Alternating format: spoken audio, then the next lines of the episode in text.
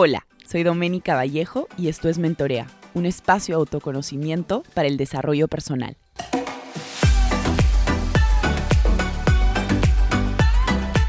Bienvenidos a todos, estamos nuevamente en un nuevo episodio de Mentorea Project. Estoy muy feliz porque hoy tengo una invitada súper especial.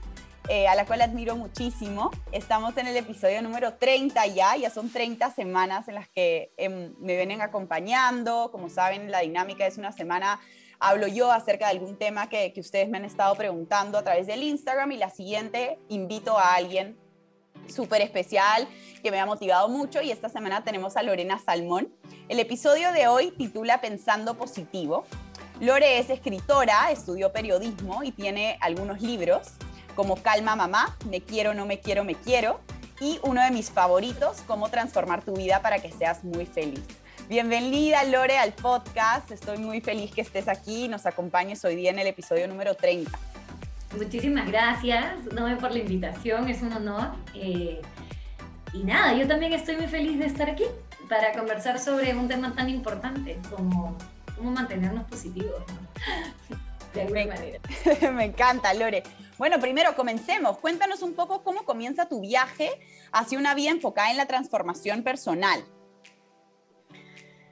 Cuando me doy cuenta que a pesar de tener de alguna manera, según los estándares del manual de vida, eh, tenerlo todo, ¿no? Como, no sé, dinero, eh, fama, ropa, este, una familia, un marido, no me, no me sentía contenta, ¿no? Como que sentía que, por un lado, yo había encontrado en el yoga una disciplina que cada vez me iba aperturando más con su filosofía de vida y con, o sea, me provocó hacer algunos cambios de hábitos.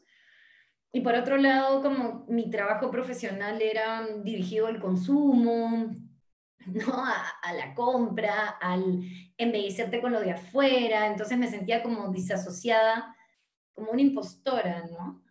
Así que, mm, y además no me sentía yo feliz a pesar de tener todo lo que tenía. Y lo que me daba calma y lo que me daba felicidad era todo exactamente lo contrario a eso. Y había des, eh, sacado la vista de cuáles eran mis prioridades, como mis hijos, ¿no? Eh, entonces, no, fue un momento en el que me di cuenta que no me hallaba más y que tenía que mirar hacia otro lado y empezar de cero y reenfocar mis prioridades y trabajar más en mí, en mi familia, en usar eh, de alguna manera el talento que tenía, pero para poder hacer otras cosas que para mí fueran más trascendentales, ¿no? Y en realidad eh, calzó perfectamente como esta sensación de ya, no quiero más esta vida, con que una amiga muy querida, que se llama Micaela, me llamó a decirme, que venía de tener el mismo camino que yo, o sea, inclusive habíamos competido profesionalmente mucho tiempo, a decirme, oye, si hacemos algo juntas, pero con otro fin como más trascendental, porque tú estás como metida en el yoga y ella también buscaba otros tipos de alternativas a la felicidad que nos han vendido, ¿no? Y comenzamos que seas muy feliz juntas, como un proyecto mutuo. Y a los pocos meses ella se fue porque estaba como muchísimas cosas y yo utilicé este canal como un canal de catarsis personal, donde iba contando todo lo que me pasaba. Entonces empecé también a sanar a través de ahí, de escribir lo que siento. y, y, ahí empezó que sea muy feliz. Mm, y de orientarme a hacer lo que yo quería, ¿no? Y empecé psicoanálisis y empecé a como ser más comprometida con, con autoconocer. Qué importante, Lore, esto que dices con respecto a cómo cuestionarte las cosas que son importantes, ¿no? Yo creo que siempre, o sea, no sé si todo el mundo llega a ese momento en su vida en que se comienza a cuestionar si lo que estás haciendo como tiene un propósito, eh, directa, indirectamente estás como que ayudando a las personas. Yo creo que yo pasé algo también similar, de hecho trabajaba como que mucho en, en una empresa consultora y ahí como que me comencé a cuestionar y dije, yo estudié psicología, me encanta ayudar directamente a las personas, eh, no estoy teniendo esta, esta trascendencia de la cual tú hablas y sí me gustaría como iniciar un proceso más directo con las personas, ¿no? Entonces ahí salió un poco el proyecto Mentorea y, y todas las, en verdad, todas las, los proyectos que tengo trato de que tengan un propósito hacia las personas directamente. Entonces, qué increíble esto que nos cuentas. Em, y Lore, en relación un poco al tema de, de pensar positivo, em, ¿qué significa para ti pensar en positivo? O sea, ¿cómo, ¿cómo lo podemos traducir en cuanto a acciones o en cuanto a maneras de sentir?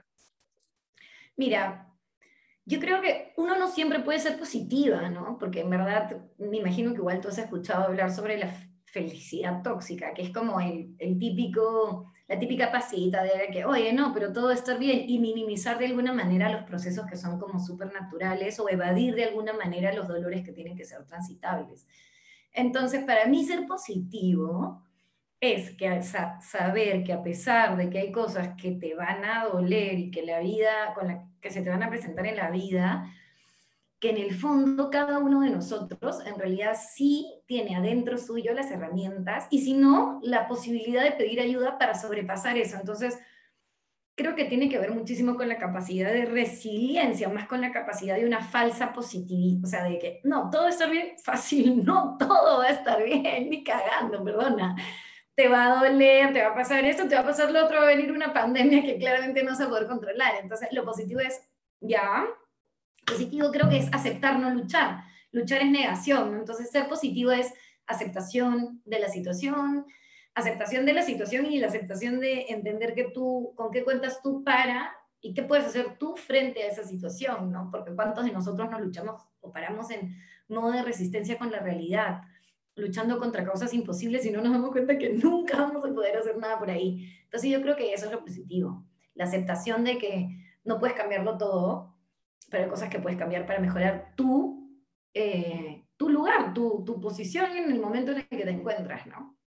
Qué importante esto que dices es como aceptar. Yo creo que muchas personas hacen lo opuesto, como que no lo quieren aceptar y quieren que las cosas sean a su manera, ¿no? Que es un poco lo que yo siempre trabajo con, con mis mentís, es el pensamiento blanco-negro. Es como que o hago esto o no lo hago, ¿no? O lo acepto o no lo acepto. Yo creo que hay un punto medio, solamente que las personas siempre quieren que las cosas se hagan de una u otra manera. Sobre todo lo he visto en gente millennial, y yo estoy en ese grupo, que quieren todo como que aquí y ahora, ¿no? Como que ya lo quiero, ya quiero los resultados, y es como, no es tan fácil todo, ¿no?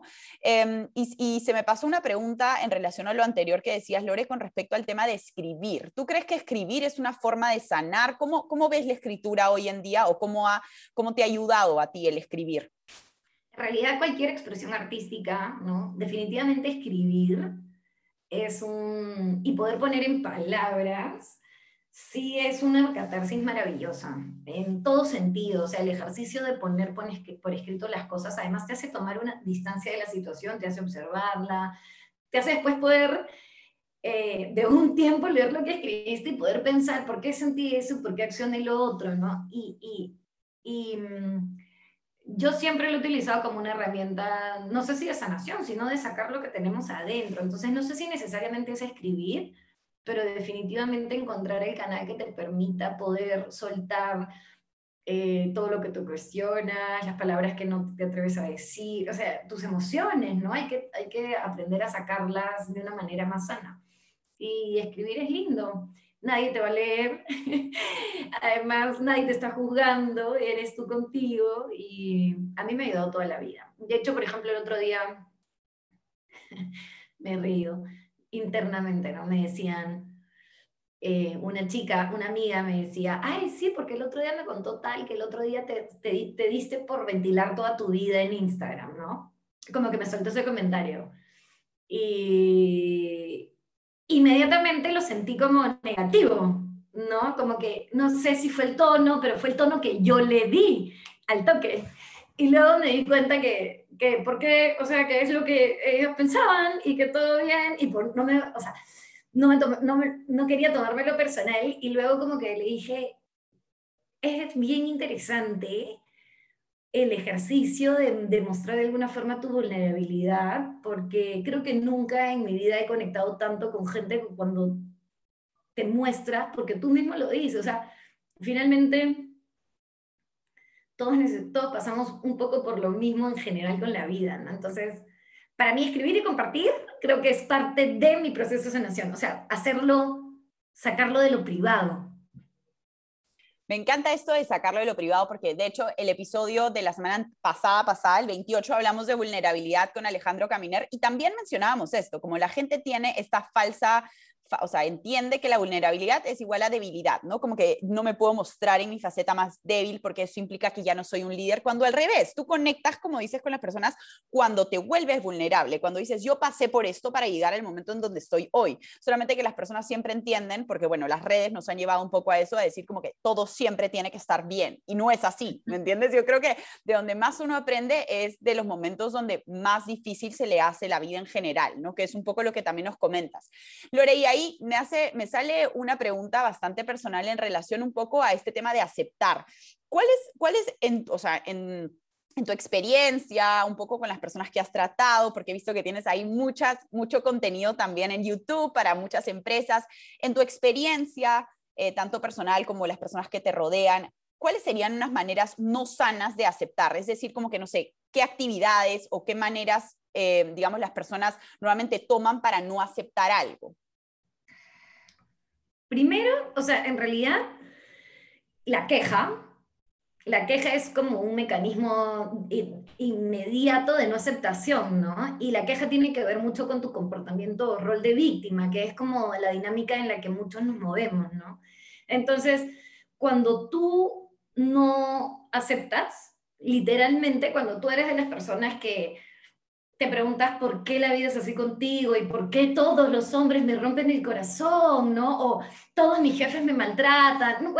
La situación en la que te encuentres en un patrón, digamos, repetitivo en tu vida o cualquier situación, generalmente la mayoría, no la mayoría, yo la mayoría de mi vida en particular me la pasaba preguntando, ah, ¿por qué la vida es tan difícil? Entonces cuando tú tomas esa dinámica y estás en, en la dinámica de quejarte, estás como otorgándole la responsabilidad de tu vida a cualquier, al, éter, ¿no? al destino, al clima, a la pandemia, hasta la misma pandemia, cómo se ha vuelto, independientemente de los protocolos que nosotros podamos tener para cuidarnos y, que todo es respetable y poner como claramente la, la, salud de los que queremos primero, pero cómo la misma pandemia se ha convertido en este condicional de, de convertirse como en una pared que te impide a ti hacerte responsable de algunas cosas. O sea, todos estamos atravesando por un momento súper difícil, ¿no? Pero hay quienes eligen, porque sí es una elección, no necesariamente consciente, pero tomar las cosas desde eso, desde la no aceptación y ser una víctima. Entonces, victimizarte, quejarte, es como, ya, yo no soy la responsable, es lo que hablamos hace un ratito. Ok, esto no está dentro de mi control, pero ¿qué sí está dentro de mi control? ¿Qué yo hago para sentirme mejor? O me tiro en la cama, a todos los días, y si me doy cuenta que, carajo, me deprimí porque la depresión es una enfermedad, pido o no pido ayuda, es decir, siempre tienes una opción. Entonces la queja, eh, la victimización, son formas de no aceptación, eh, para mí las más evidentes. Lo máximo. Y ahí, Lore, el proceso de sanación, ¿tú crees que, o sea, de qué manera se ha dado em, o de qué manera se ha dado para ti en general?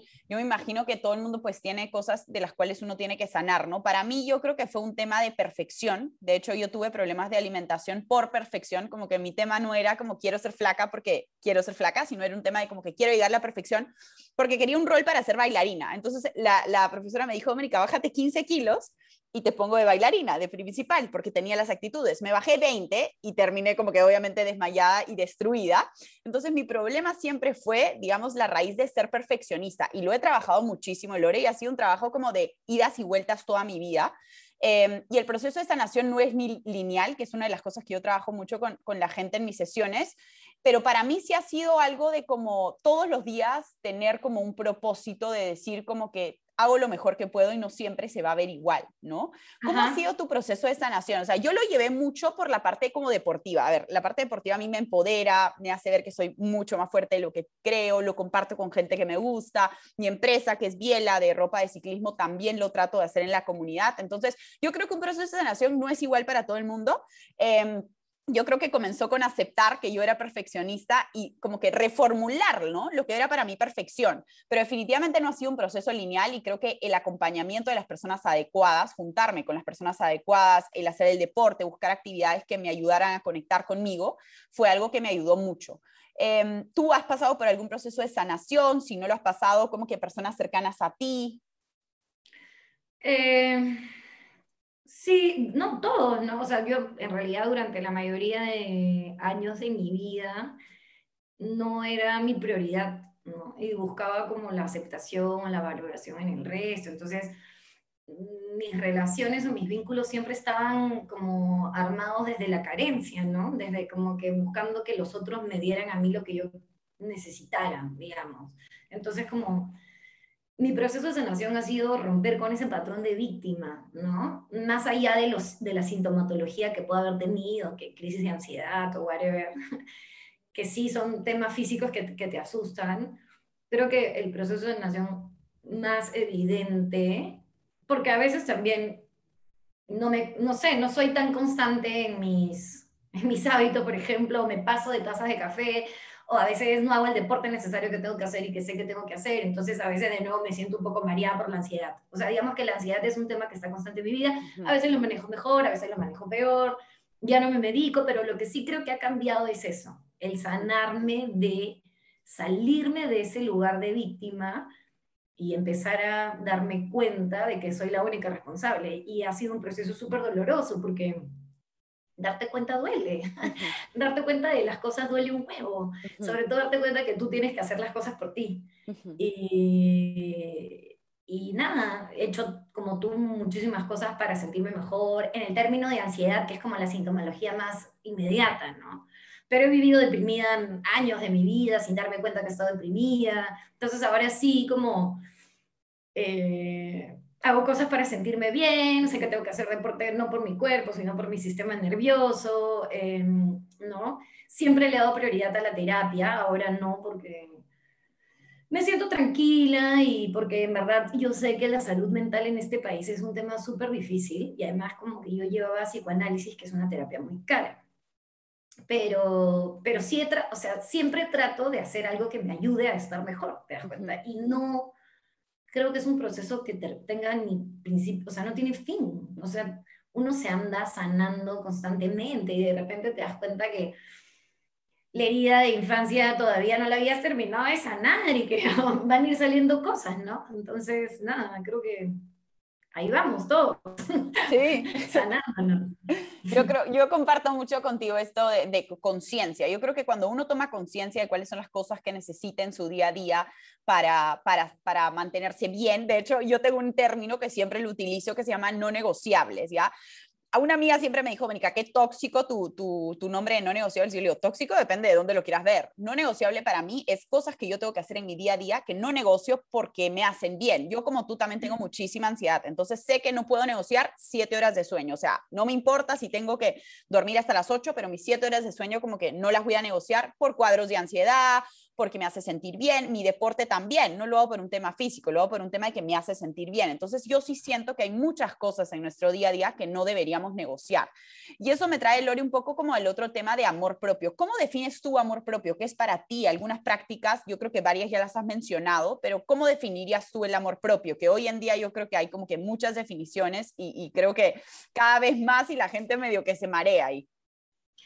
Eh, creo que en realidad es conocerte como primer punto, ¿no? Saber quién eres, qué te gusta, qué no, a qué le tienes miedo, cuáles son tus sueños, tus aspiraciones, este, aceptarte una vez que te conoces. Pero el primer punto es chamba de todos los días y que nunca termina, entonces es como, el amor propio yo creo que es un trabajo diario, porque no naces querido, o sea, sí naces queriéndote, pero luego como vas condicionándote a, a, otros sistemas de creencias que no necesariamente te pertenecen, ¿no? Entonces como tú de repente tienes una expectativa de perfección frente a una mirada del resto, me estoy inventando, ¿no? Lo que sea, porque no tengo ni idea, pero eh, conocerte, aceptarte, que, o sea, ya, porque puedes conocerte y otra cosa es conocerte y odiarte. Entonces tienes que aceptar que como, como lo que comenzamos hablando, ¿no? Primero que la condición 100% común en el humano es la o sea, el ser falible, ¿no? Todos nos equivocamos. Entonces, aceptar que te vas a equivocar, aceptar que no tienes el control de tal cosa, aceptar que tienes esto bien, que digamos, y luego respetarte que tiene que ver con los límites que tú mismo te pones a ti como tú, ¿no? ¿Cuáles son mis negociables y cuáles son mis no negociables? Y los no negociables con el resto. O sea, a ti no, hasta dónde voy a permitir que el otro haga o diga o no sé. Y que tiene que ver mucho también con, con, con cómo corresponde, o sea, a quién le corresponde la imagen que nosotros tenemos de nosotros mismos, ¿no? Porque muchos de nosotros como que vamos forjando nuestra identidad y nuestra imagen de acuerdo a la opinión o a las opiniones de los demás, ¿no? Entonces, este típico comentario que alguien te dice, no sé, en el colegio, que eres un inútil, o que eres una fea, ¿no? Me estoy inventando. Y creces pensando, o sea, autocumpliendo esa profecía, ¿no?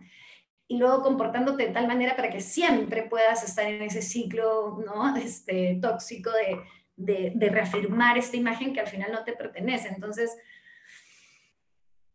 como tú me dijiste que importante preguntarte, yo creo que todos los días nos deberíamos preguntar cuánto nos estamos queriendo. ¿no? Yo no me levanto todos los días y me gusto, y a veces me levanto y digo, carajo, me ha salido otra cana, y fuck, creo que me tengo que poner botox en el entrecejo, y hay otros días que ni lo veo, ¿no? Es difícil, o sea, no es fácil, porque ¿qué es lo que ves? Un sobreestímulo de de, de realidades falsas, filtradas, perfectas, y a veces tu cerebro no determina si es real o no es real, no dices, yo también me quiero ver así.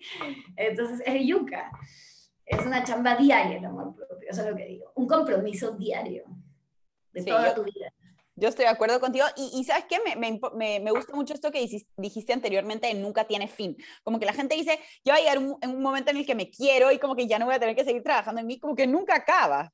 ¿No? Es como que sigue y sigue y sigue. De hecho, yo sigo esta Conozco chica. muy pocas que me dicen, me amo y adoro every day. O sea, que monstruo por ellas, ¿me entiendes? Pero serán almas evolucionadísimas pasando a otra transformación.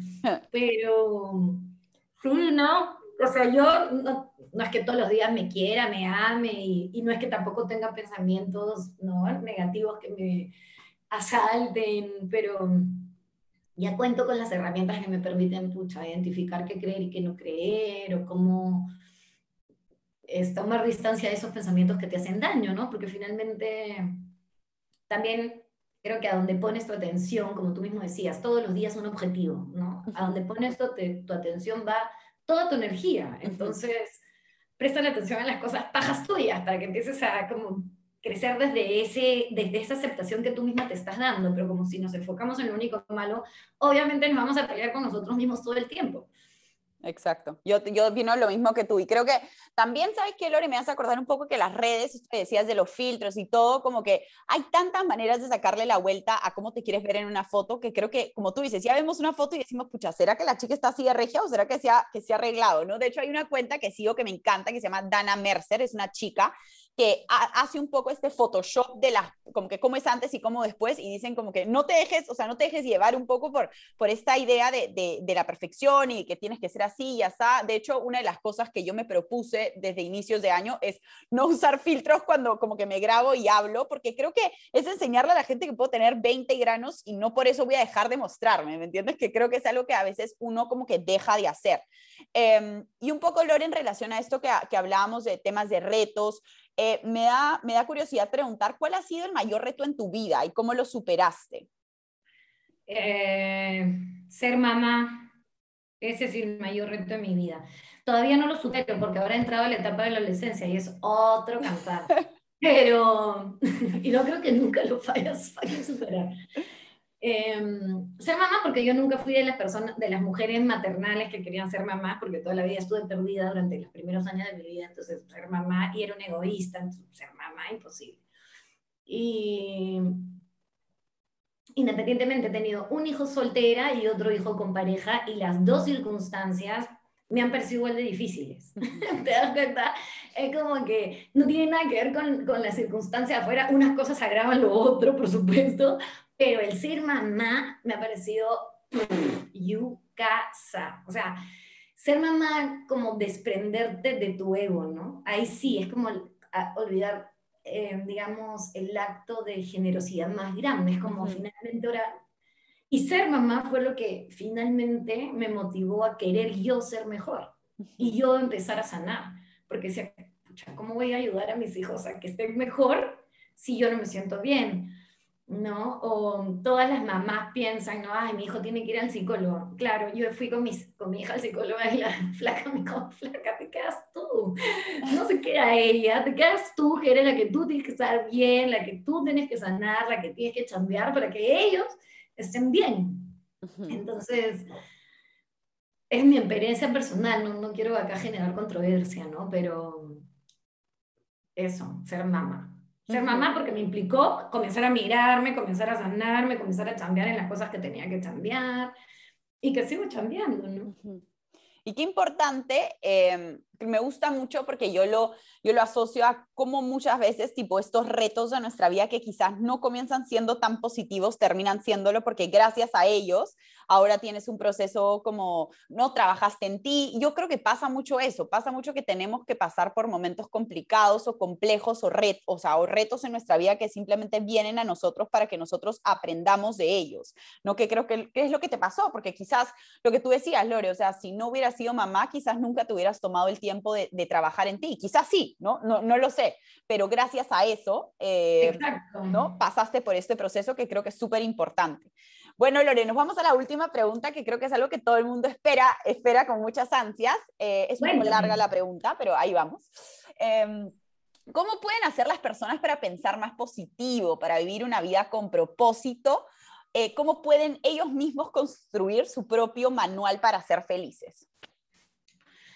Yo creo que nadie es feliz, nadie va a ser feliz si no se quiere a sí mismo. Entonces, para mí, el manual de la, de la felicidad comienza punto número uno, quiérete. Si no te quieres, o sea, hoy día pregúntate del 1 al 10 cuánto me quiero, no, si no te quieres, tienes que empezar a cambiar en conocerte y en quererte y en aceptarte y en todo ese proceso de aceptación que es súper, súper, súper difícil. Mientras eso sucede, slash, ¿no? Coma, mientras te emerges en ese viaje interior de autoconocimiento, creo que mm, sí o sí tienes que aprender también a controlar tu atención, porque otra de las causas de nuestro máximo sufrimiento es proyectar nuestro, nuestra atención hacia los escenarios donde no tenemos control, que ya hemos hablado de eso, ¿no? Entonces, si yo estoy constantemente pensando en un futuro incierto donde no tengo ningún tipo de injerencia, o peor aún, estoy mirando hacia atrás en una situación que ya mutó, ¿no? Las circunstancias ya pasaron, pero si yo miro atrás o adelante, nunca estoy acá. Y acá, acá, acá es el único lugar donde uno puede construir. Entonces, si quieres ser feliz, tienes que aprender a vivir acá. Y vivir acá es romper un poco con el con el piloto automático en el que nos encontramos todos en nuestro día a día, ¿no? Me levanto, voy a chambear, como y no como, ¿no? Trago, este, o como mientras estoy en la computadora, o no me doy el descanso que merezco, o no me doy cinco minutos de mi día para cerrar mis ojos, respirar, preguntarme cómo me siento. No sé, si sigo en ese piloto automático, entonces imposible que sea feliz. Así que mm, creo que lo otro es otra pregunta trascendental, además de si te quieres o no te quieres, es cuánto tiempo de tu vida, de tu tiempo a este momento de tu vida, en el año en el que estés, has dedicado a hacer algo que a ti te haga bien. O sea, cuántos años vas, ¿no? Chambeando en ti o no en ti, para que te des cuenta que es el momento de empezar a chambear en ti. Y pedir ayuda siempre es necesario, ¿no? Y el ejercicio es vital para ser feliz porque somos energía y la energía si no se pone en movimiento se estanca y uno tiene que soltar y además porque es como la medicina más valiosa para mejorar nuestro sistema nervioso y la más subvalorada, ¿no? No cuesta ni mierda, perdón, no cuesta nada, pero ni lo usamos y solo necesitas salir a caminar 15 minutos para que segregues serotonina, no me acuerdo cuál de los neuroquímicos. ¿Dopamina?